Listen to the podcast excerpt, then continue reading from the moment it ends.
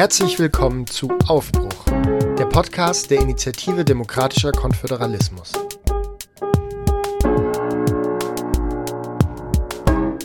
In der einführenden Folge haben wir ja schon über die Zusammenhänge von den gesellschaftlichen Problemen wie Krieg und dem Gesundheitssystem und der Vereinzelung gesprochen. Aber wir haben auch ein bisschen mehr gesprochen über die Arbeit und die Vision der Initiative Demokratischer Konföderalismus.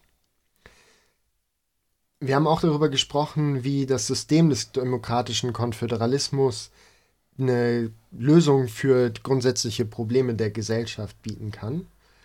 Äh, eben dadurch, dass die Gesellschaft äh, dazu befähigt wird, ähm, sich selbst zu verwalten.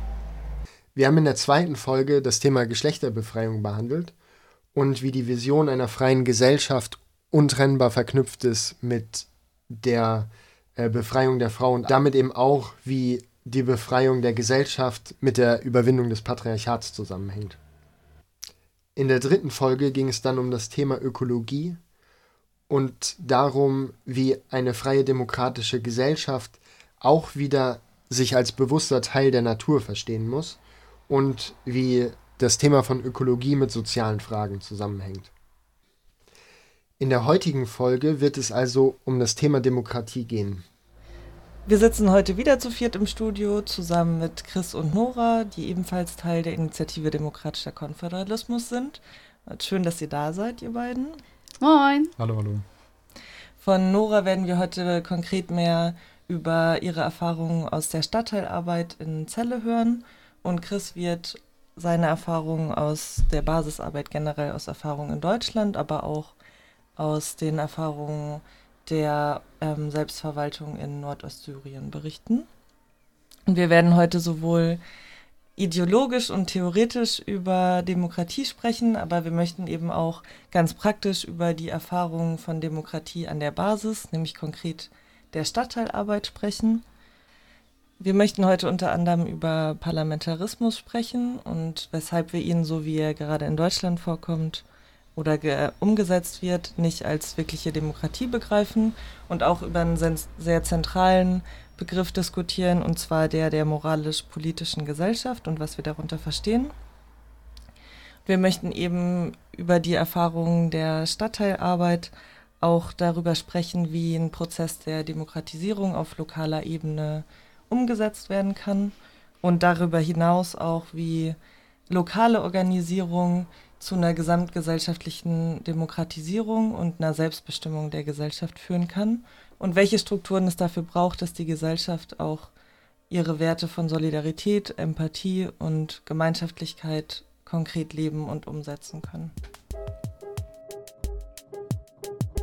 Genau, es ist äh, sehr wichtig für uns zwischen Demokratie und Staat zu unterscheiden. Und der Staat hat mehr und mehr auch Bereiche des gesellschaftlichen Lebens, äh, in dieses System integriert und hat eigentlich die, der Gesellschaft die Fähigkeit genommen. Also wenn wir wir haben in der ersten Folge bereits darüber gesprochen, was den demokratischen Konföderalismus als politisches System vom Parlamentarismus unterscheidet. Und wir wollen jetzt auch noch ein bisschen mehr darauf eingehen, auf dieses Thema Demokratie und inwiefern wir eigentlich in Deutschland überhaupt von einer Demokratie sprechen können und warum wir also den Parlamentarismus nicht als wirkliche Demokratie bezeichnen. Also grundsätzlich würden wir erstmal unterteilen, Demokratie nicht nur als so eine Struktur zu be begreifen. Also Demokratie ist mehr als nur ein politisches System von Institutionen, Gremien, Parlamenten. Das ist natürlich ein entscheidendes Merkmal von der politischen Struktur und von, wenn wir von Demokratie sprechen. Aber wir müssen uns auch anschauen, mit welchem Ziel existieren diese Strukturen und mit welchem Ziel arbeiten die Menschen in diesen Strukturen. Also was sind die Absichten? Äh, dieses Systems, was sind die Absichten der Menschen, die in diesem System arbeiten. Und in Bezug auf diese beiden Bereiche können wir sagen, dass die BRD äh, ein großes Demokratiedefizit hat, ein großes Demokratieproblem hat und wir eigentlich in dem Sinne auch nicht von einer wirklichen Demokratie in der BRD sprechen können. Die politischen Strukturen, wie wir sie kennen, alle vier Jahre zur Wahl zu gehen, alle vier Jahre die Stimme abzugeben, äh, ist ein sehr eingeschränktes mh, hm, System der Partizipation, weil was danach mit meiner Stimme gemacht wird, darauf habe ich sehr, sehr wenig Einfluss. Natürlich haben wir in der BRD ein System auch von kommunaler Verwaltung und so weiter, was sehr, sehr viele Möglichkeiten auch der Partizipation eröffnet, was auch vielen Menschen das Gefühl gibt, äh, Teil ja, einen demokratischen Prozessen zu sein. Aber auch da, wenn wir uns dann anschauen, was in der Praxis dann konkret passiert, sehen wir, wie viele Entscheidungen, wie viele Prozesse dann doch wieder auch über die Köpfe der Menschen hinweg getroffen werden. Also zum Beispiel die ganzen Megaprojekte, in denen die letzten Jahre ja auch sehr, sehr viel Widerstand geleistet wurde. Dann, äh, dann Röderwald, Hambacher Forst, äh, das Endlager von Atommüll in Gorleben und so weiter und so fort. Die Liste könnten wir, glaube ich, endlos weiterführen, wo wir sehen, dass es einen sehr, sehr starken Willen der Menschen an der, Loka an der Basis, in der lokalen politischen Strukturen gibt äh, sich gegen diese Projekte zu stemmen, aber wo wir halt sehen, wie eingeschränkt äh, ja, die Wirkmächtigkeit äh, der lokalen Strukturen dieses demokratischen, sogenannten demokratischen Systems sind. Das nur als so konkrete Beispiele, um deutlich zu machen, ja, dass es nicht nur darum geht, äh, dass sich die Frage der Demokratie nicht nur daran entscheidet, welche Gremien gibt es oder welche nicht, sondern auch welche Relevanz haben sie dann in der gesamtgesellschaftlichen Perspektive und mit welchem Ziel. Und genau das ist die zweite Frage. Äh, was sind die Interessen, äh, mit denen Menschen in diesen Gremien sitzen? Was sind die Absichten? Äh, mit welcher Mentalität, mit welchen Wünschen, mit welchen Hoffnungen arbeiten äh, die Menschen in diesen Strukturen? Äh, und da können wir auch sagen, dass wir natürlich vor den, vor den Wahlen, vor den Bundestagswahlen sind die politischen Parteien äh, auf der Straße, diskutieren mit den, mit den Menschen, welche Probleme gibt es. Sie machen große Versprechungen, aber mit der Zeit, äh, mit dem Weg quasi nach oben zur politischen Macht, entfremden sich die politischen Amtsträgerinnen von den Interessen und den Werten der Gesellschaft. Äh, insofern ja, sehen wir, die, wie schwierig es ist, hier auch von einer wirklichen Demokratie zu sprechen. Heute im alltäglichen politischen Geschäft äh, werden die Abgeordneten wahrscheinlich mehr in Kontakt und Austausch und Diskussionen ja, mit den Lobbyverbänden sein als mit den Menschen an der Basis, von denen sie äh, auch direkt ins Parlament äh, gesendet wurden, um halt ihre Interessen auch äh, zu vertreten. Insofern denken wir, dass wir die Frage der Demokratie eben auf diesen beiden Ebenen betrachten müssen, einmal der Struktur, aber auch den Zielen und der Mentalität. Und da sehen wir auf jeden Fall ein großes äh, Defizit, äh, was, äh, was wir lösen müssen, wo wir eine Lösung für anbieten müssen. Wenn wir betrachten, dass das parlamentarische System hier ja quasi wie so ein Dreieck funktioniert, was die Spitze oben hat, dann sehen wir das schon auch lokale Ebene, ne? hat einen gewissen Entscheidungsfreiraum, dann Länderebene und dann geht es noch rüber zum Bund. Und das ist ja schon eine Struktur, wo man denken könnte, ja, da werden auch auf lokaler Ebene was äh, Sachen entschieden und dann geht das irgendwie nach oben, aber das ist ja gar nicht der Fall, so wie wir das hier sehen in dem Dreieck ist es so, dass viele Entscheidungen nämlich gerade von oben nach unten gehen. Und wenn wir uns angucken, wie Demokratie eigentlich gemeint ist, dann heißt es ja, dass die Menschen entscheiden sollten und nicht äh, über sie regiert werden sollte. Und dann müssten wir dieses äh, Modell einfach mal auf den Kopf drehen, sodass die ähm, Gesellschaft selber Entscheidungen trifft, selbstbestimmt leben kann und koordinierende Strukturen über die lokale Ebene hinaus zur Koordination eben da sind und nicht um die Menschen zu regieren, um festzulegen, was getan werden muss. Die lokalen Ebenen sollten immer die Autonomie besitzen, selber über ihre Belange zu entscheiden.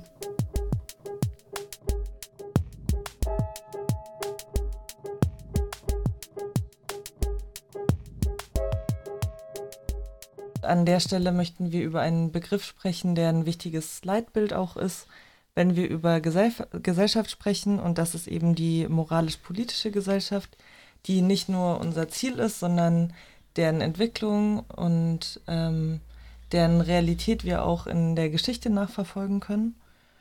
Und ähm, ja, kannst du uns vielleicht näher erläutern, Chris, was mit äh, moralisch-politischer Gesellschaft gemeint ist? Genau, das Bild ähm, einer moralisch-politischen Gesellschaft ist äh, quasi zentral für uns. Und wir können sagen, dass unser Ziel äh, im abstrakt, im größeren Sinne ist die Stärkung der moralisch-politischen Gesellschaft.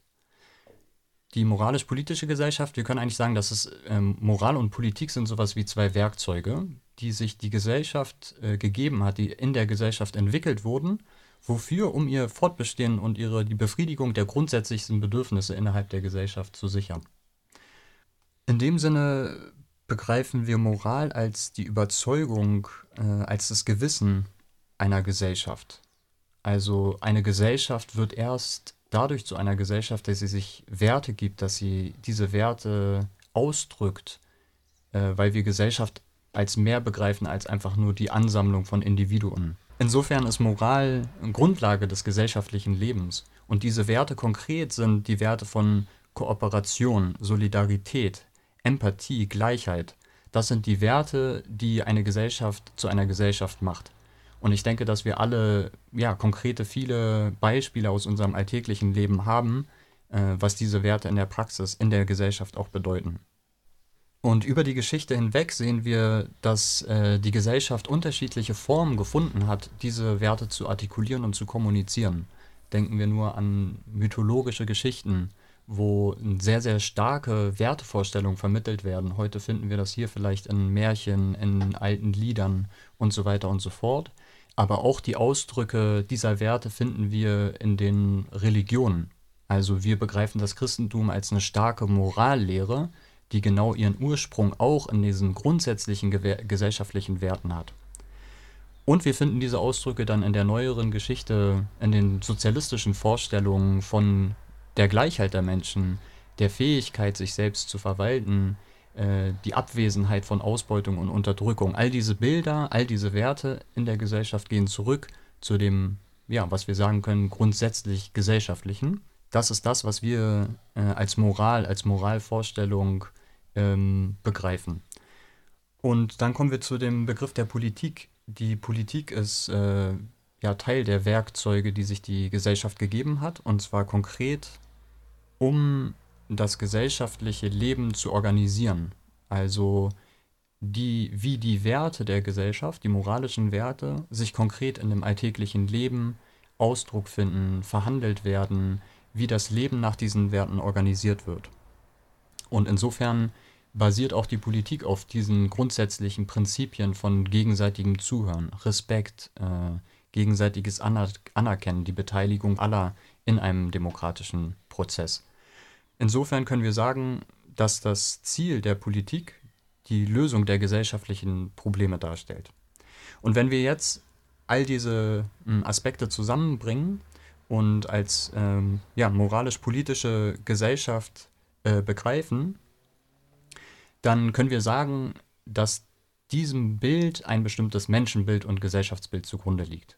Wir gehen nicht wie andere Theorien davon aus, dass der Mensch dem Menschen ein Wolf wäre oder dass äh, gegenseitige Konkurrenz und Ausbeutung zum Wohl aller führen würde, sondern wir gehen vielmehr davon aus, dass der Mensch an sich aus, aus seiner biologischen und sozialen mh, hm, Existenz heraus ein soziales Wesen ist, ein empathisches Wesen, was eben auf den Werten von gegenseitiger Liebe, Zuneigung, Empathie, Kooperation äh, basiert. Und ich glaube, dass äh, wir im alltäglichen Leben viele Beispiele finden werden, die das auch belegen können. Denken wir nur an die Erziehung von Kindern, das Aufwachsen von Kindern, wie abhängig wir als Individuen von der Gemeinschaft sind. Ähm, das sind, glaube ich, für uns äh, wichtige Belege dafür, ähm, dass wir es mit einem ja, positiven Menschen und einer positiven Vorstellung von Gesellschaft zu tun haben. Und dazu gab es ja tatsächlich auch schon vor 100 Jahren oder so Forscher wie Kropotkin oder so, die dieser Frage mehr nachgegangen sind. Wie ist eigentlich dieses Menschenbild wirklich in ähm, unserer Geschichte begründet oder wie ist das irgendwie, wie können wir das eigentlich auch im Tier- und Menschenreich so äh, betrachten? Und der da ja irgendwie sehr auch diese Werte von Kooperation und gegenseitiger Hilfe im Tier- und Menschenreich so entdeckt hat und herausgearbeitet hat. Ne? Und ich glaube, Kropotkin ist da auch nur ein Beispiel. Ich würde gerne eine Frage an eine Sache noch anknüpfen oder an einer Sache nochmal nachhaken, weil du hattest über das Christentum gesprochen und die Religion und äh, dass darin so eine starke, äh, ja, eine starke Moral enthalten ist und äh, der Ursprung eigentlich vom Christentum eben dadurch ja auch in der äh, Moral der Gesellschaft liegt. Und gleichzeitig haben wir heute, also wenn wir heute auf die Geschichte des Christentums blicken, können wir ja keinesfalls sagen, dass das Christentum immer ein Motor war irgendwie für eine moralisch-politische Gesellschaft. Ähm, kannst du das noch ein bisschen mehr einordnen? Wenn wir die Geschichte betrachten, dann müssen wir ja genauer hinschauen, ab welchem Punkt auch Bewegungen, Persönlichkeiten, äh, Institutionen, Organisationen eigentlich entstanden sind auf der Grundlage einer moralisch-politischen Gesellschaft, aber dann nach und nach auch integriert wurden in ein System von Herrschaft und Macht und Ausbeutung und Unterdrückung. Und da ist die Geschichte des Christentums auf jeden Fall ja ein, ein gutes, aber auch trauriges Beispiel.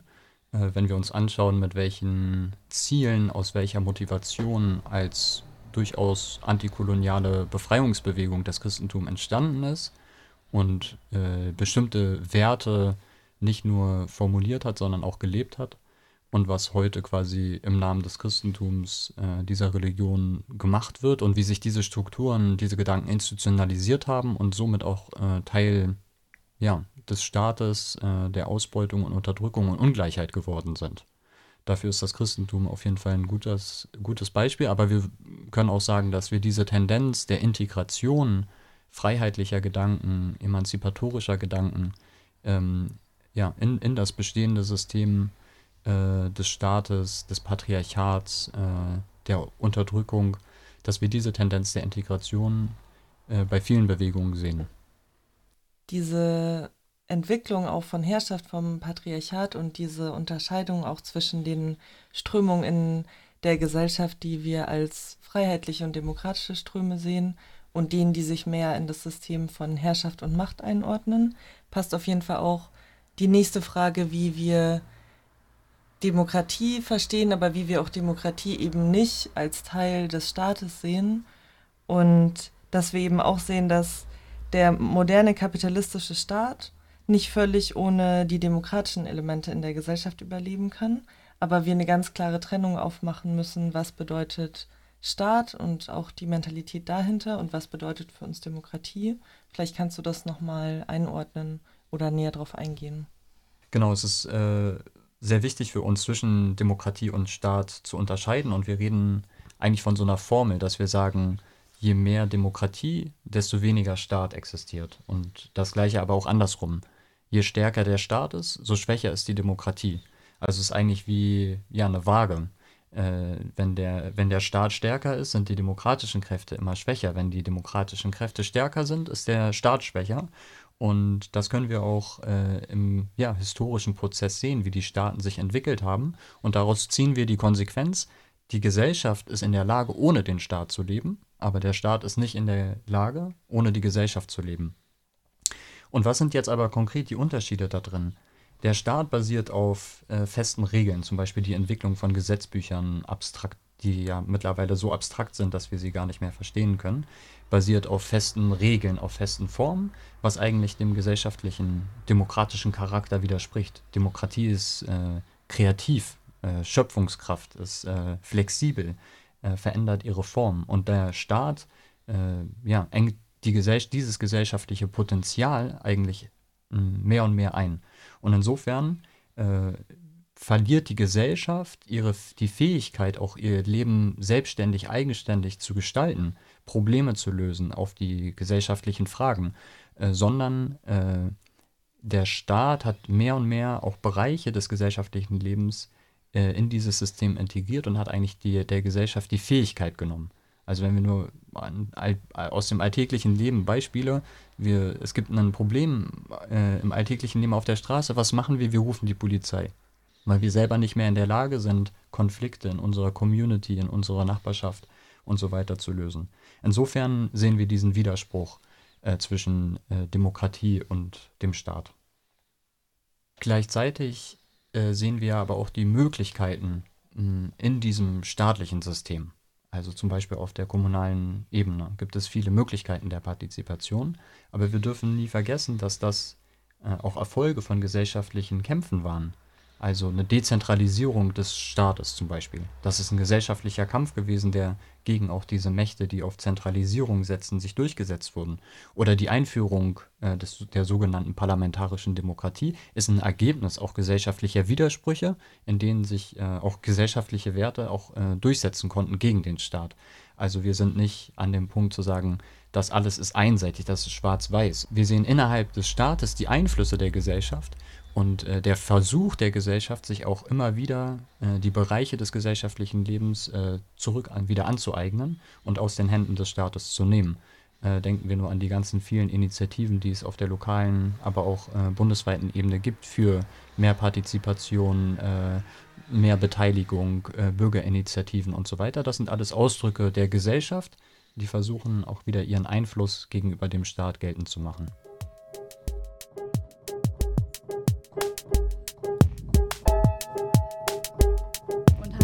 Verschiedenen Teams über 150 Umfragen geschafft. Also teilweise eine halbe Stunde, teilweise aber auch zweieinhalb Stunden.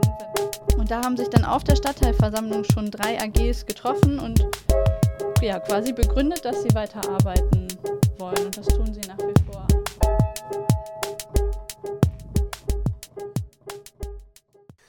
Ja, und jetzt habt ihr ja, Nora, äh, vor anderthalb Jahren begonnen, in eurem Stadtteil ähm, euch zu organisieren, dort mehr Arbeit zu machen.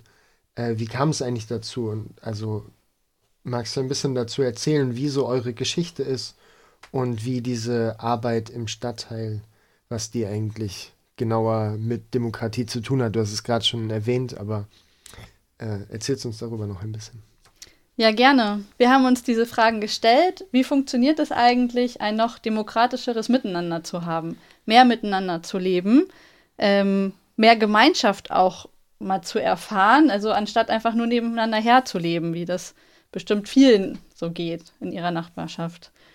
Und ähm, anstatt dann so uns auszudenken, wir haben ein Projekt und wir warten, dass alle kommen, haben wir gesagt, gut, was ist denn eigentlich das, was die Gesellschaft äh, sonst noch interessiert? Wir sind ja auch Teil der Gesellschaft, aber wir fragen vielleicht auch gar nicht so viel.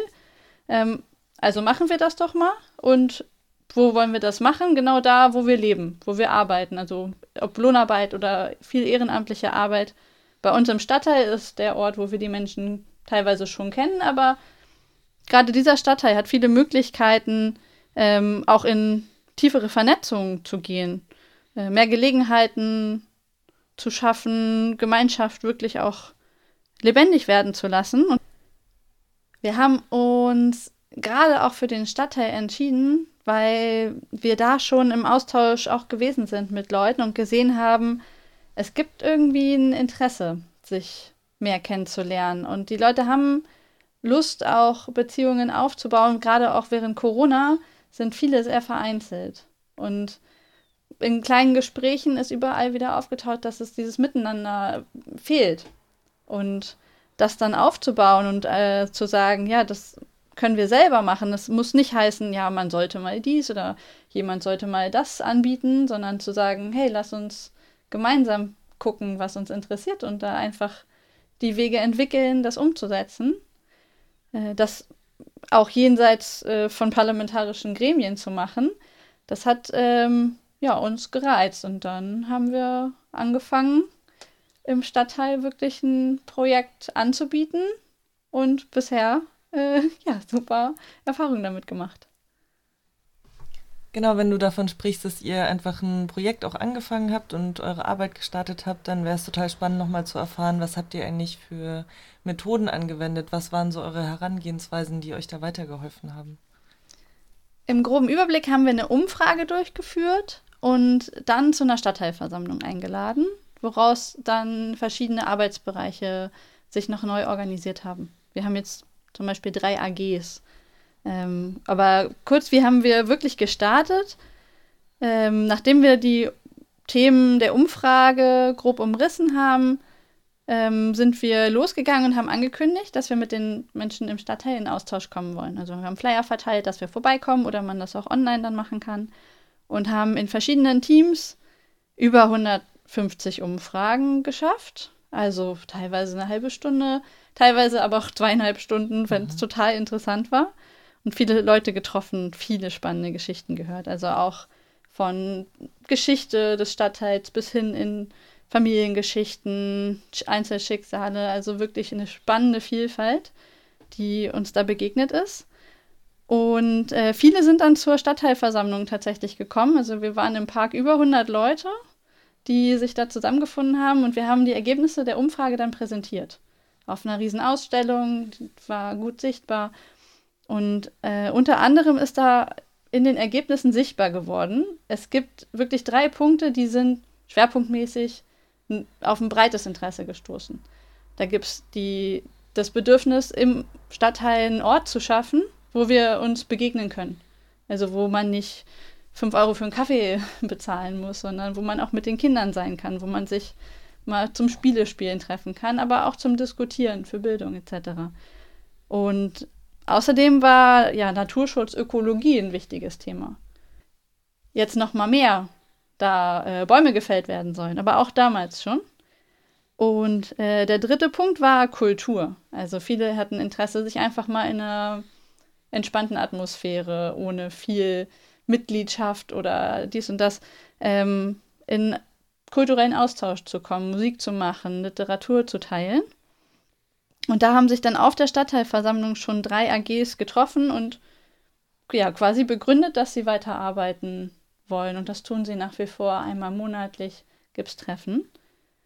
Und äh, weil wir als äh, Frauen und weitere unterdrückte Geschlechter auch einen Teil der Umfrage autonom entwickelt haben, haben wir diesen Teil auch dann nochmal in einem autonomen Rahmen für Frauen und Diverspersonen vorgestellt. Und daraus ist ein Brunch entstanden für Frauen, Diverspersonen und Kinder, der auch jeden Monat stattfindet. Über die ganze Zeit haben wir gesehen, dass wir uns ja, wirklich persönlich auch mehr kennengelernt haben. Also wir sind mehr im Austausch, man grüßt sich auf der Straße, man trifft sich im Alltag nochmal und äh, ja, Leute sind ansprechbar einfach für unterschiedliche Belange geworden. Zusätzlich, um den Austausch auch unter den AGs zu fördern, gibt es einmal ähm, im Quartal, glaube ich gerade, einen Infotreff. Also, dass man kommen kann, sich über alle AGs informieren kann. Da werden Berichte geteilt. Also es wird für Transparenz gesorgt ähm, und auch Fragen diskutiert, die vielleicht mehrere betreffen. Es gibt ein Straßenfest. Alle AGs wollen daran teilhaben und wie können sie das gut einbringen? Also welche Versammlungen machen wir als nächstes? Ja, solche Fragen werden wir dann auch weiterhin dort äh, besprechen. Du hast die AGs angesprochen. Äh, welche AGs habt ihr jetzt insgesamt und woran arbeiten die so? Die Kultur AG trifft sich jeden ersten Freitag, äh, gerade wenn es Wetter schön ist, draußen im Park. Und sonst haben wir auch Räumlichkeiten dafür zur Verfügung gestellt bekommen.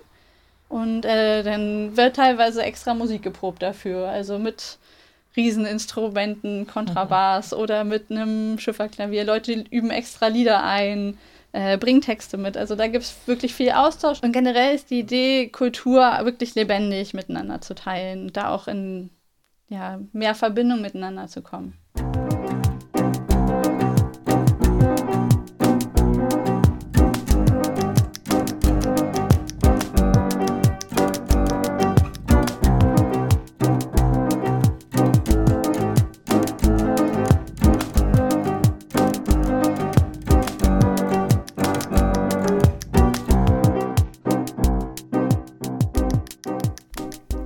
Ökologie AG hatte gestartet ähm, und erstmal gesagt, wir wollen kennenlernen, wie eigentlich die Natur hier in äh, und um Neuenhäusen äh, gestaltet ist. Wir haben Spaziergänge gemacht, wo wir geguckt haben, was sind eigentlich Sachen, die wir essen können. Äh, Gibt es Orte, die besonders interessant sind, weil bestimmte ja, Bäume da zum Beispiel stehen. Und jetzt zuletzt gab es mehrfach so einen Singvogel-Rundgang um zu gucken, welche Vögel da noch leben im Stadtteil. Äh, zusätzlich haben wir jetzt gerade, ich sage jetzt mal die Herausforderung, dass in einer Straße über 60 Bäume gefällt werden sollen. Mhm. Und das ist tatsächlich auch ein spannender Punkt, äh, was die Demokratiefrage angeht. Denn es war nicht so, dass äh, gefragt wurde, hey, die Stadt will da irgendwas umbauen. Mensch, Parlament, wie machen wir das? Nicht mal das. Also nicht mal die eigenen parlamentarischen Gremien sind damit beauftragt worden, das zu diskutieren, sondern da haben wir gesehen, dass es auf einmal eine Entscheidung des Bürgermeisters gab. Und viele Leute sind äh, sehr empört gewesen darüber. Also nicht mal der Ortsbürgermeister hat was mitzusagen, sondern Ähm, es ist einfach nur eine ja, Regierungs-, eine Verwaltungsentscheidung gewesen. Und das waren sehr spannende Prozesse, da mal anzugucken, warum kann sowas passieren?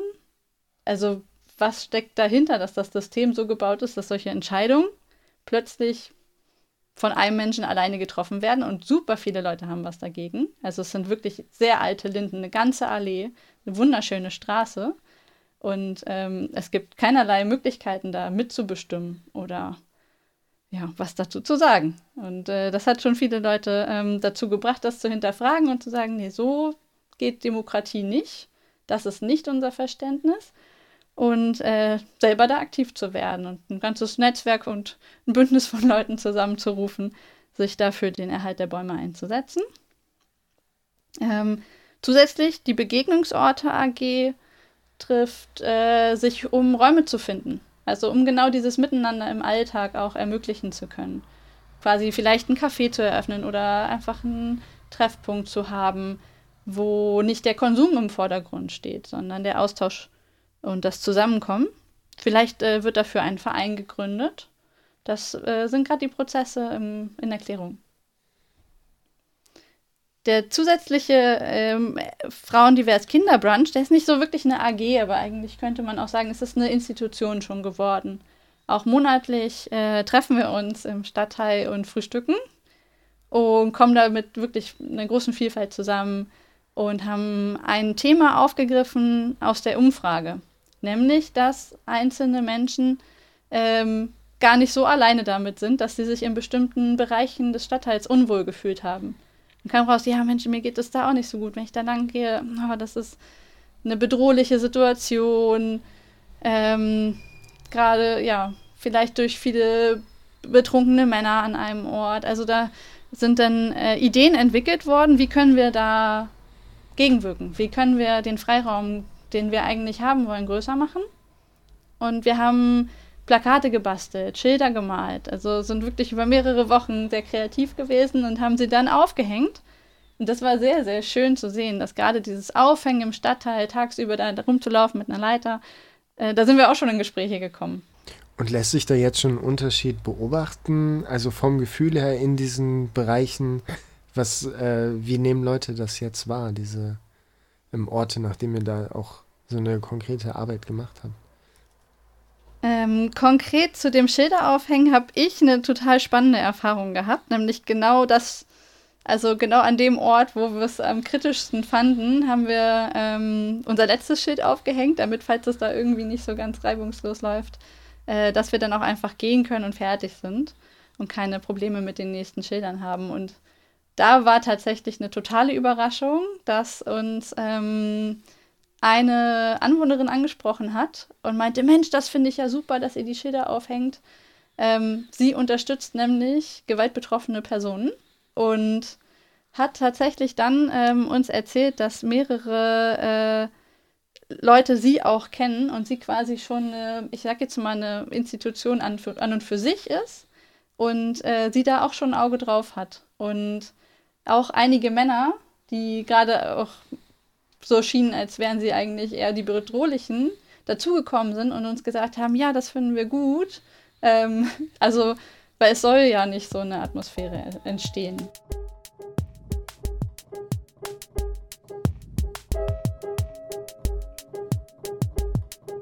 Wenn wir sehen, wir kommen nicht weiter, müssen wir es verändern. Also einfach Experimente zu machen, äh, Teil dieser Lösung zu sein und nicht das Problem so hinzunehmen und die Hände in den Schoß zu legen.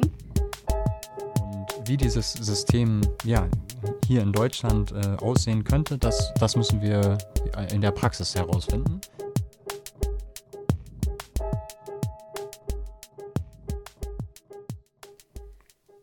Was ich sehr beeindruckend fand, war ähm, die Reaktion einer alleinerziehenden Mutter, äh, als wir die Umfrage gemacht haben. Und sie war super gerührt davon, überhaupt mal gefragt zu werden, was sie eigentlich interessiert, was ihre Bedürfnisse sind. Sie meinte, es interessiert sich sonst einfach niemand dafür, was alleinerziehende Mütter eigentlich wollen. Und das hat mir auch gezeigt, dass es äh, total der richtige Schritt ist, genau diese ähm, ja, ähnlichen Bedürfnisse auch sichtbar zu machen. Also wirklich ein Riesenplakat auch aufzuhängen und zu sagen, so, das ist nicht ein individuelles Problem, sondern ähm, das sind äh, Ideen, die sich überschneiden und auch in einer ja, Vielfalt von kulturellen, religiösen, migrantischen Hintergründen deckungsgleich sind, zum Beispiel. Ähm, das heißt, gerade ja auch Mütter auch äh, mit, kind, mit kleinen Kindern waren teilweise eine sehr treibende Kraft da drin, zusammenzukommen und auch äh, ja, den Alltag vielleicht ein bisschen kollektiver zu gestalten. Auch einen Ort zu finden, wo wir uns dann treffen können, dass alle teilnehmen können. Ähm, wir waren nochmal zusammen im Theater. Das war auch schön. Also wirklich nicht nur äh, ja, zu diskutieren, sondern auch schöne Sachen zu machen und gemeinsam eine Stärke zu entwickeln, dadurch, dass es nämlich sichtbar wird, dass es diskutierbar wird, wie eigentlich die eigene Perspektive auf das Leben im Stadtteil oder auch auf die ganze Welt ist. Und wir profitieren sehr davon, dass wir ähm, eine breite Vielfalt von Hintergründen haben. Und Zell ist ein äh, Ort, wo viele jesidische Familien und Menschen leben, ähm, viele kurdische Menschen leben. Und dadurch äh, ja, sind wir schon teilweise seit der Kindheit und teilweise jetzt im Stadtteil äh, sehr geprägt von dieser Vielfalt, das auch mitnehmen zu können und auch in den ja, im Naturspaziergang dann aus verschiedenen Sprachen Sachen zu lernen oder nochmal ganz anderes Hintergrund zu den Pflanzen, Hintergrundwissen zu den Pflanzen zu bekommen. Es wird auf jeden Fall sichtbar, dass es da einen großen Erfahrungsschatz gibt, der auch immer weiter wächst, gerade auch mit den verschiedenen Aktionen, den AGs und den Projekten, die gestartet wurden. Und an der Stelle wäre es auf jeden Fall auch nochmal wertvoll zu hören, wo trefft ihr auch auf Schwierigkeiten? Was sind Aspekte, die dir vielleicht als erstes auch so oder vor allem in den Kopf kommen, wenn du darüber denkst, ah, an welchen Stellen können wir noch wachsen, müssen noch andere Lösungen und Herangehensweisen finden? Ja, klar ähm, treffen wir an total unterschiedlichen Punkten auf Hindernisse und wirklich ja selber dazu organisieren, zu den Bedürfnissen, die wir identifizieren. Ein spannender Punkt, den wir auch oder den ich auch bei mir selber sehe, ist so eine Frage von Mentalität. Also wie ähm, begreifen wir uns eigentlich in dieser Gesellschaft? Also sehen wir, dass wir was verändern können? Oder haben wir da auch Zweifel dran? Ähm, ich höre das sehr oft, dass Leute denken, ja, man kann ja nichts machen. Und also, dass die Strukturen des Staates sind dafür irgendwie verantwortlich und da hat man ja überhaupt keinen Zugang drauf. Also man kann da nichts ändern. Und das stimmt oft auch. Also die Frage ist ja, was machen wir stattdessen? Und was sind die Ideen, wo wir selber wenigstens versuchen, Ansätze zu finden. Und wenn wir sehen, wir kommen nicht weiter, müssen wir es verändern. Also einfach Experimente zu machen, äh, Teil dieser Lösung zu sein und nicht das Problem so hinzunehmen und die Hände in den Schoß zu legen. Mm, da brauchen wir ganz oft eine Aufmerksamkeit einfach auch, also in, im eigenen Denken und im eigenen Handeln, wo die Unterscheidung zwischen Demokratie und Staat dann uns selber betrifft und unser Leben betrifft. Und äh, ja, diese versuchen so ein bisschen mehr abzuschütteln. Und auch, äh, auch eine Schwierigkeit ist, dass äh, viele junge Leute gerade noch nicht Teil sind der Initiative oder noch nicht sich an den Treffen beteiligen. Und ich bin jetzt auch nicht mehr eine ganz junge Person und ähm, glaube auch, dass es schwierig ist, ähm, Jugendlichen, denen in der Schule und durch äh, viel von Medien vermittelt wird, ähm, sie hätten, sie würden keine Rolle spielen und sie hätten auch keine Stimme. Also haben sie ja faktisch auch tatsächlich nicht im parlamentarischen System. Also Wahlen, da sind sie äh, bis zu einem bestimmten Punkt von ausgeschlossen sogar. Ähm, aber natürlich haben sie eine Stimme und sie sind total wichtig, weil sie äh, könnten uns nochmal andere Fragen stellen. Und wir hatten das äh, teilweise auf der Straße, wenn wir die Bäume begutachtet haben, die da gefällt werden sollen. Was ist da dran? Sind die überhaupt kaputt? Nee, waren sie nicht. Äh, manche drei ungefähr. Ja, aber nicht 60. Ähm, dann kamen die auch vorbei und waren so, ja, was macht ihr? Und dann haben wir mit denen geredet, aber manche konnten auch mit denen gar nicht reden. Die hatten, also, hatten da eine ganz große Distanz. Und ich glaube, das ist auch ein Punkt, wo wir aufmerksam sein können, dass auch eine, ja, eine Perspektive von jugendlichen Leuten mehr Raum bekommen kann. Und äh, die Formen von, wie sie sich das organisieren können, aber vielleicht noch ja, entwickelt werden müssen. Aus den Erfahrungen, die jetzt geteilt wurden und den verschiedenen Projekten, die auch im äh, Stadtteil, in der Stadtteilarbeit entstanden sind, lässt sich ja auch erahnen, was es eigentlich für große Möglichkeiten gibt, wenn auch das demokratische Potenzial von Menschen in so einem Stadtteil auch ähm, zum Tragen kommt und Leute wieder Verantwortung auch dafür übernehmen, politische Entscheidungen zu treffen und konkret mitzugestalten, wie ähm, ihr Leben organisiert wird und ausgerichtet wird. Und dennoch können wir natürlich nicht auf der regionalen Ebene nur bleiben, sondern gibt es ja überregionale, ähm, bundesweite, aber auch globale politische Entscheidungen, die uns alle betreffen und an denen wir auch partizipieren wollen und müssen. Und genau, an der Stelle wäre es, glaube ich, gut, äh, nochmal darüber zu sprechen, was für Strukturen und was für eine Herangehensweise haben wir eigentlich generell zu Entscheidungen, die auch ja, auf, auf einer größeren Ebene getroffen werden. Wir denken, dass eine Grundlage für ein System, was wir von der lokalen bis zur globalen Ebene denken können, eben das Bewusstsein auch von den Zusammenhängen äh, der gesellschaftlichen Probleme ist. Also was haben die alltäglichen Probleme in der Nachbarschaft, äh, auf der Arbeit und so weiter?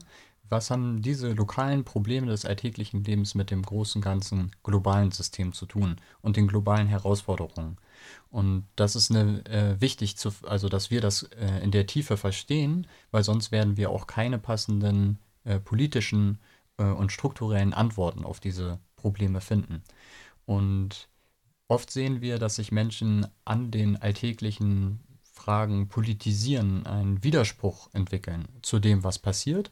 Und hm, die Herausforderung ist es, diesen Widerspruch zu verallgemeinern, zu einem, ja, zu einer Frage des globalen Systems werden zu lassen.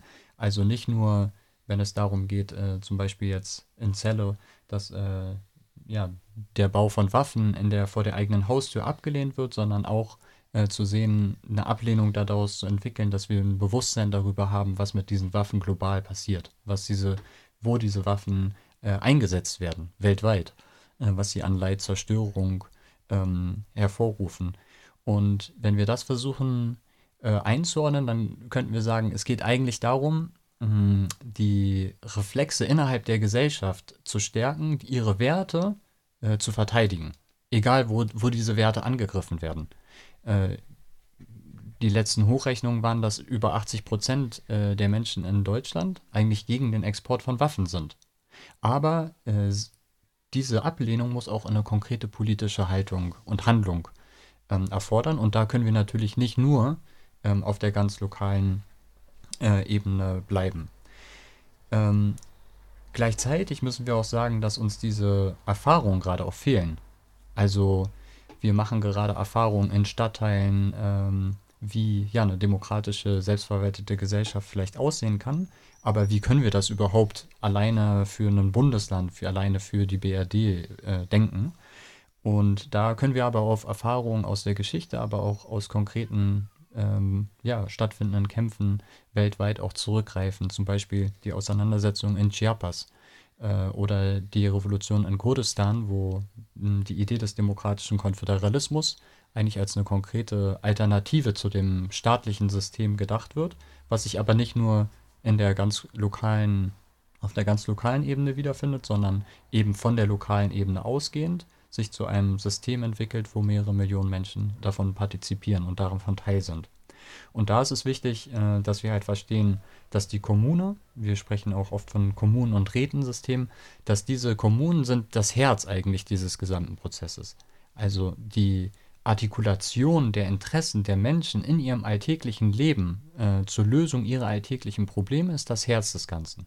Und davon ausgehend muss sich ein System, politisches System entwickeln, äh, wo die äh, Fragen, die nicht mehr im, in einem Stadtteil oder in einem Straßenzug gelöst werden können, sondern die Probleme, die zum Beispiel einen ganzen, eine ganze Stadt betreffen, äh, dann gemeinsam über ein System von Räten und Kommunen äh, diskutiert und Lösungen gefunden werden können. Und da ist es wichtig, dass diese ähm, Lösungen, die für die Probleme gefunden werden, das sind Vorschläge, die wieder zurückgegeben werden in die einzelnen Kommunen, sodass die Menschen auch immer wieder überprüfen können, ob die Lösungen, die in diesem System entwickelt werden, die vorgeschlagen werden, auch wirklich eine Lösung für ihre äh, Probleme darstellen. Und wie dieses System ja, hier in Deutschland äh, aussehen könnte, das, das müssen wir in der Praxis herausfinden. Aber wir denken schon, dass zum Beispiel die Räterepubliken ähm, eine, ja, eine Quelle für Erfahrung und Inspiration dafür sein können. Also wo genau geschaut wurde, ähm, dass äh, sich verschiedene Städte zu Republiken äh, deklariert haben, ausgerufen haben ähm, und äh, versucht wurde, das in einem größeren System zusammenzudenken. Leider wurde dieser Versuch auch blutig niedergeschlagen. Äh, eine weitere, ein weiterer Punkt, den wir wichtig darin finden, ähm, auch in dem alltäglichen Leben eine Ganzheitlichkeit zu entwickeln. Also das System von zum Beispiel äh, Kommunen, wie es, äh, ähm, wie es in Rojava in Kurdistan praktiziert wird, aber wie wir auch die Ähnlichkeiten zu den Erfahrungen jetzt zum Beispiel in Celle ähm, sehen können, sind ja nur ein Teil des alltäglichen Lebens. Äh, dazu gehören ja viele andere Bereiche, wie zum Beispiel äh, die, der, die ganze Wirtschaft, der ganze wirtschaftliche Bereich, Bildungsbereich, auch dieser wurde bereits angesprochen. Äh, in all diesen Bereichen müssen wir eigentlich Systeme der Selbstverwaltung aufbauen, ähm, so dass es ein Geflecht von verschiedenen Strukturen ist, die sich gegenseitig ähm, unterstützen, gegenseitig bedingen und daraus eigentlich auch eine Kraft für ähm, alle Probleme des alltäglichen Lebens äh, der Menschen entwickelt werden und nicht nur eine Frage der Repräsentat äh, Repräsentation innerhalb eines politischen Systems, sondern gerade ja, Kooperativen für die Versorgung der Menschen mit den zum Leben notwendigen äh, Produkten auch eine wichtige und zentrale äh, Rolle hat.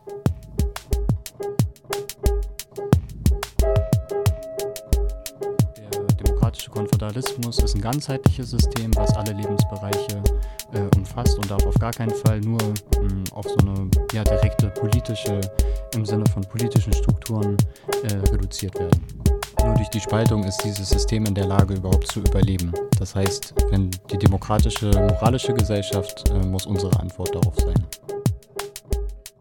Ja, wie wir auch an den Beispielen jetzt aus Neuenhäusen, aber auch äh, viele andere Projekte in verschiedenen Städten und auch dem ländlichen Raum in Deutschland äh, gerade sehen können, äh, geht es schon darum, dass wir uns überlegen, wie wir konkret diese Strukturen zusammenbringen. Und da sind wir auch auf dem, in dem Podcast bisher darauf eingegangen, dass es da den konkreten Vorschlag auch von der kurdischen Freiheitsbewegung gibt, das als äh, demokratisch-konföderales System weltweit zu denken. Und die Bedeutung dieser lokalen Strukturen, der, was wir hier vielleicht als Stadtteilarbeit oder Basisarbeit äh, bezeichnen, ist wirklich, dass es äh, sowohl die Methode ist, diesen demokratischen Konföderalismus aufzubauen, als aber auch das Ziel schon an sich vorwegnimmt.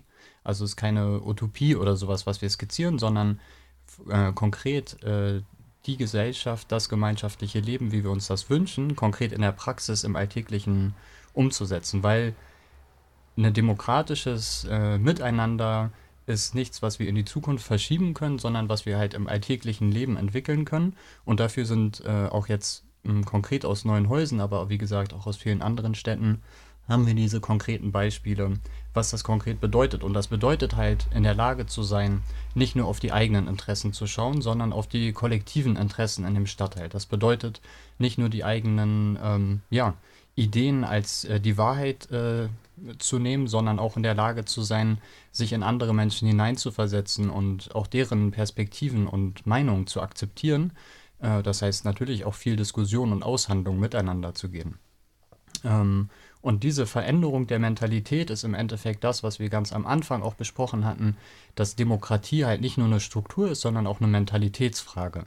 Also die Strukturen sind die eine Sache, die wir aufbauen müssen, aber auch die Frage, mit welchem Ziel mit welchem Ziel versammeln sich Menschen im Stadtteil? Nicht mit dem Ziel, die eigenen Interessen durchzusetzen, sondern zu schauen, was sind die gemeinschaftlichen Ziele, was sind die gemeinschaftlichen Werte, ähm, ja, nach denen gelebt und gearbeitet äh, werden soll. Und insofern, ja, ist das, glaube ich, ein wichtiger Punkt, den wir in, um Stadtteilarbeit in einem großen Ganzen zu sehen, auch immer wieder uns bewusst äh, werden müssen. Und insofern steht die Initiative Demokratischer Konföderalismus eben auch für diesen Aufbau äh, ausgehend von der Basis hin zu einem weltweiten konföderalen System. Äh, wie das in der Zukunft aussehen wird, äh, das wird die Praxis äh, uns beweisen müssen.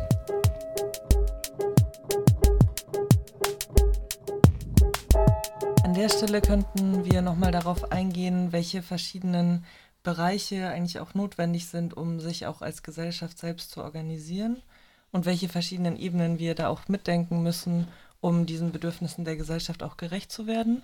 Und da wäre es gut, nochmal in Bezug auf den demokratischen Konföderalismus näher darauf einzugehen, welche verschiedenen Bereiche sind es und wie sind die aufgebaut. Genau, der demokratische Konföderalismus ist kein ja, starres politisches äh, System, was irgendwie aus bestimmten Institutionen äh, einfach nur existiert, sondern der demokratische Konföderalismus ist im Endeffekt ein System, was ja alle Lebensbereiche umschließt. Äh, denn die Probleme der Gesellschaft sind nicht nur eine Frage von den politischen ähm, Strukturen oder Organisationen, sondern umfassen halt viele, viele mehrere äh, Lebensbereiche. Und insofern gehört zum Aufbau des demokratischen Konföderalismus eben auch der Aufbau von einer ähm, ja, Ökonomie, äh, die in der Lage ist, die grundsätzlichen Bedürfnisse der Gesellschaft äh, zu befriedigen. Also die ganz grundsätzlichen äh, Nahrungsmittel und Gegenstände, die zum alltäglichen Leben brauchen, in einer kooperativen, also in einer solidarischen Art und Weise zu produzieren. Äh, und diese Produktion darf halt nicht nach m, Profitinteressen äh, vonstatten gehen oder auf Kosten der Ökologie, der Natur, sondern muss eine soziale und ökologische Weise sein. Ähm, und insofern äh, sind die, ein, konkret am Beispiel von Rojava zum Beispiel, sind diese Kooperativen angebunden an die Kommunen, weil die Kommunen wissen wiederum äh, am besten, was für die Gesellschaft äh, in der Kommune am lebensnotwendigsten ist. Ähm, und ein weiterer Aspekt äh, des demokratischen Konföderalismus, äh, den wir auch immer wieder betonen müssen, ist die Frage der Mentalität ähm, und ein Bewusstsein äh, über die Gesellschaft, über sich selbst zu erlangen, über die gesellschaftlichen Probleme. Und dafür werden im Rahmen des demokratischen Konföderalismus Akademien aufgebaut, die auch wiederum ganz konkret an zum Beispiel die Kommunen angegliedert sind, in denen ja ganz praktisches Wissen vermittelt wird, äh, in denen es aber auch darum geht, genau eine ja, demokratische Persönlichkeit, eine demokratische Mentalität zu entwickeln.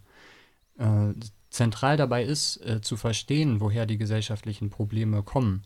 Äh, zum Beispiel, wenn wir sagen, ja, wir sind mit dem Klimawandel konfrontiert, dann reicht es nicht zu sagen, naja, es ist einfach ein technologisches Problem, was wir technologisch lösen können, sondern wir müssen tief in die Geschichte gehen, tief in das Verständnis zwischen Mensch und Natur gehen.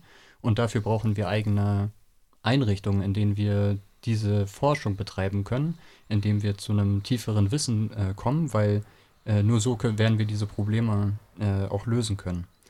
Ähm, genau, insofern äh, ist es richtig, wenn wir sagen, der demokratische Konföderalismus ist ein ganzheitliches System, was alle Lebensbereiche äh, umfasst und darf auf gar keinen Fall nur mh, auf so eine ja, direkte politische, im Sinne von politischen Strukturen äh, reduziert werden. Ja, einer der Leitsätze, die wir auch so für uns in Anspruch nehmen können, ist so dieses Prinzip von einer Einheit, aber in der Vielfältigkeit. Also, dass äh, es gemeinsame Werte gibt, aber in diesen gemeinsamen Werten sich auch die Unterschiedlichkeit der Menschen, der Identitäten, Kulturen, Sprachen, Religionen äh, ausdrucken können. Weil Gesellschaft an sich ist vielfältig und heterogen und halt nicht homogen und einseitig. Und insofern, wenn wir zum Beispiel nach Rojava, nach Nord- und Ostsyrien schauen, äh, besteht genau dieses Prinzip, dass eigentlich alle Identitäten angehalten sind, sich selbst äh, zu verwalten, sich selbst zu organisieren, ihre eigene Sicherheit zu organisieren, ihre eigenen Schulen zu organisieren, sodass diese gesellschaftliche Vielfältigkeit eigentlich noch stärker zum Tragen kommt.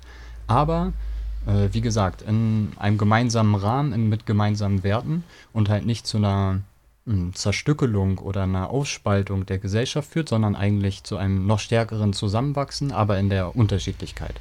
Und insofern, ja, gibt es in Städten in Nordostsyrien, wo ja unterschiedliche Kulturen und Ethnien leben, gibt es unterschiedliche Räte, die die Interessen dieser gesellschaftlichen Gruppen vertreten sollen. Äh, es gibt die Selbstverteidigungseinheiten, die für die Sicherheit zum Beispiel dann der christlichen Feiertage sorgen.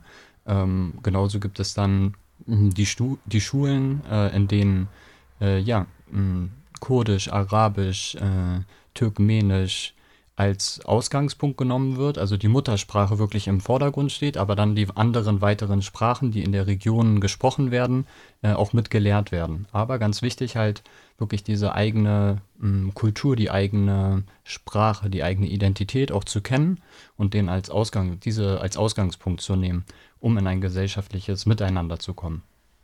Also das Kommunensystem basiert darauf, die, die, Kommune als die kleinste Einheit, daran kommen die Menschen zusammen, die ein alltägliches gemeinsames Interesse teilen. Also zum Beispiel die Versorgung äh, der Straße mit Brot, mit äh, Elektrizität, mit Wasser und so weiter und so fort. Und da drin äh, findet dann, also das ist der gemeinsame Ausgangspunkt, das gemeinsame Leben. Ähm, und da drin findet dann die ja, Organisierung oder das Zusammenkommen in zum Beispiel äh, dem Rat, der, die die Interessen des, der christlichen Community in dem Stadtteil oder in der Stadt vertreten. Äh, und diese alle sind Teil äh, des demokratisch-konföderalen Systems, was dann aufgebaut wird. An den ganzen ja, Herausforderungen, Problemen, Krisen mh, hm, weltweit sehen wir eigentlich, ähm, dass die Staaten, wie sie gerade funktionieren, eigentlich Teil des Problems sind. Also sie sind nicht Teil der Lösungskraft, die wir für ja, eine freie, mh, hm, ökologische, geschlechterbefreite, ähm, empathische Gesellschaft brauchen. Und insofern dürfen wir auch unsere Hoffnung zur Lösung dieser Probleme auch nicht in die Hände der Staaten geben, sondern müssen genau die moralisch-politische Gesellschaft weltweit als Ausgangspunkt für eine Lösungskraft sehen. Und wir sehen immer, wie, wie schwer das ist, gerade in Konflikten, in Kriegen, wie halt gesellschaftliche ähm, Gefühle mobilisiert werden durch Rassismus, durch Nationalismus, die eigentlich die, die Gesellschaften spalten, äh, spalten sollen, voneinander, also gegeneinander stellen sollen.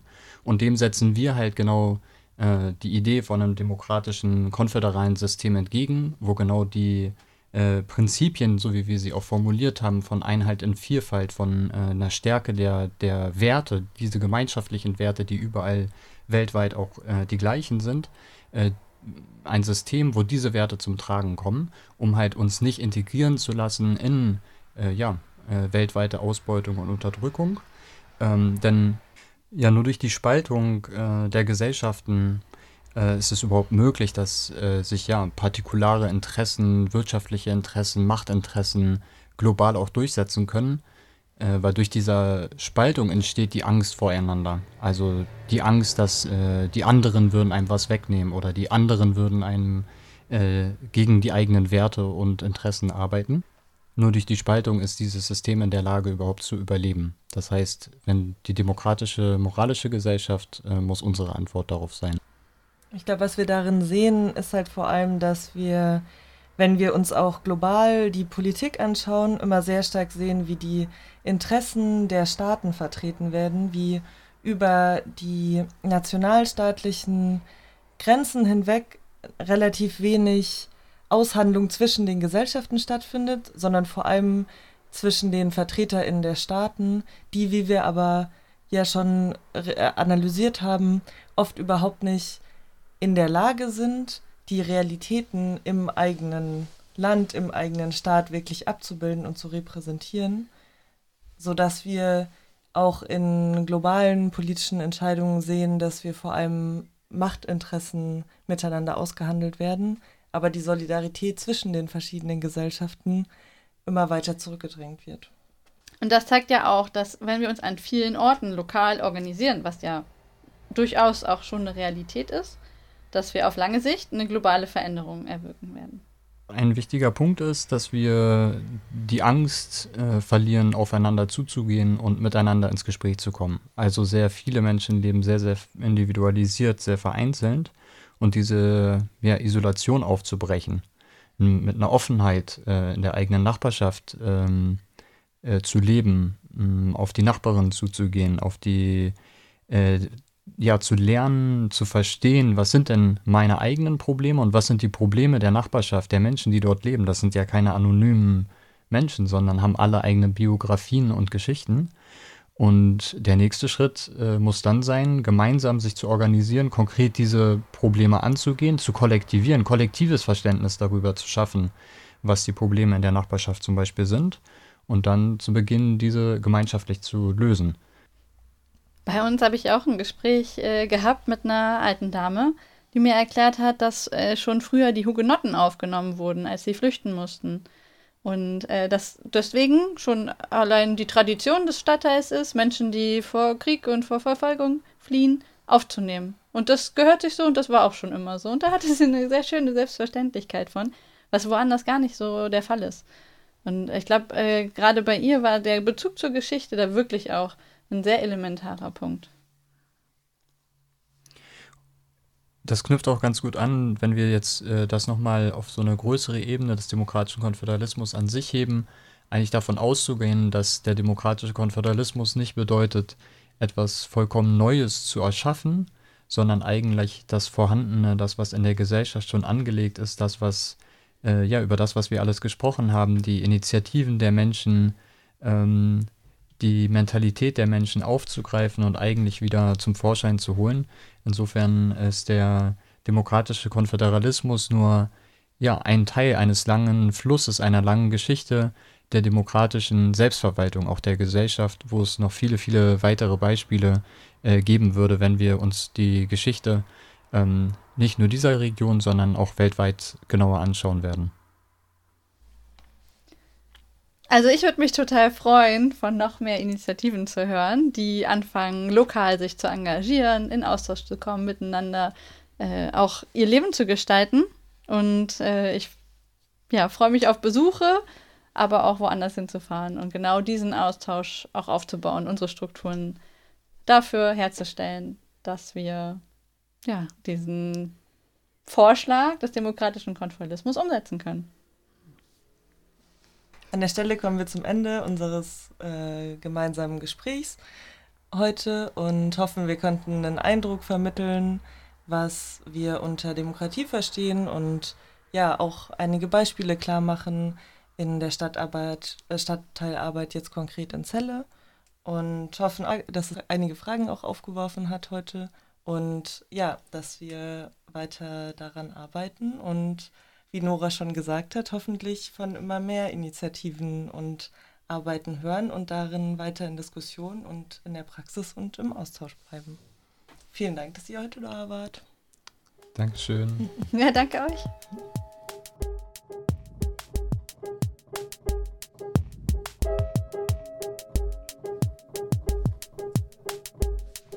Ja, mit dieser Folge endet nun auch die erste Staffel dieser Podcast-Reihe.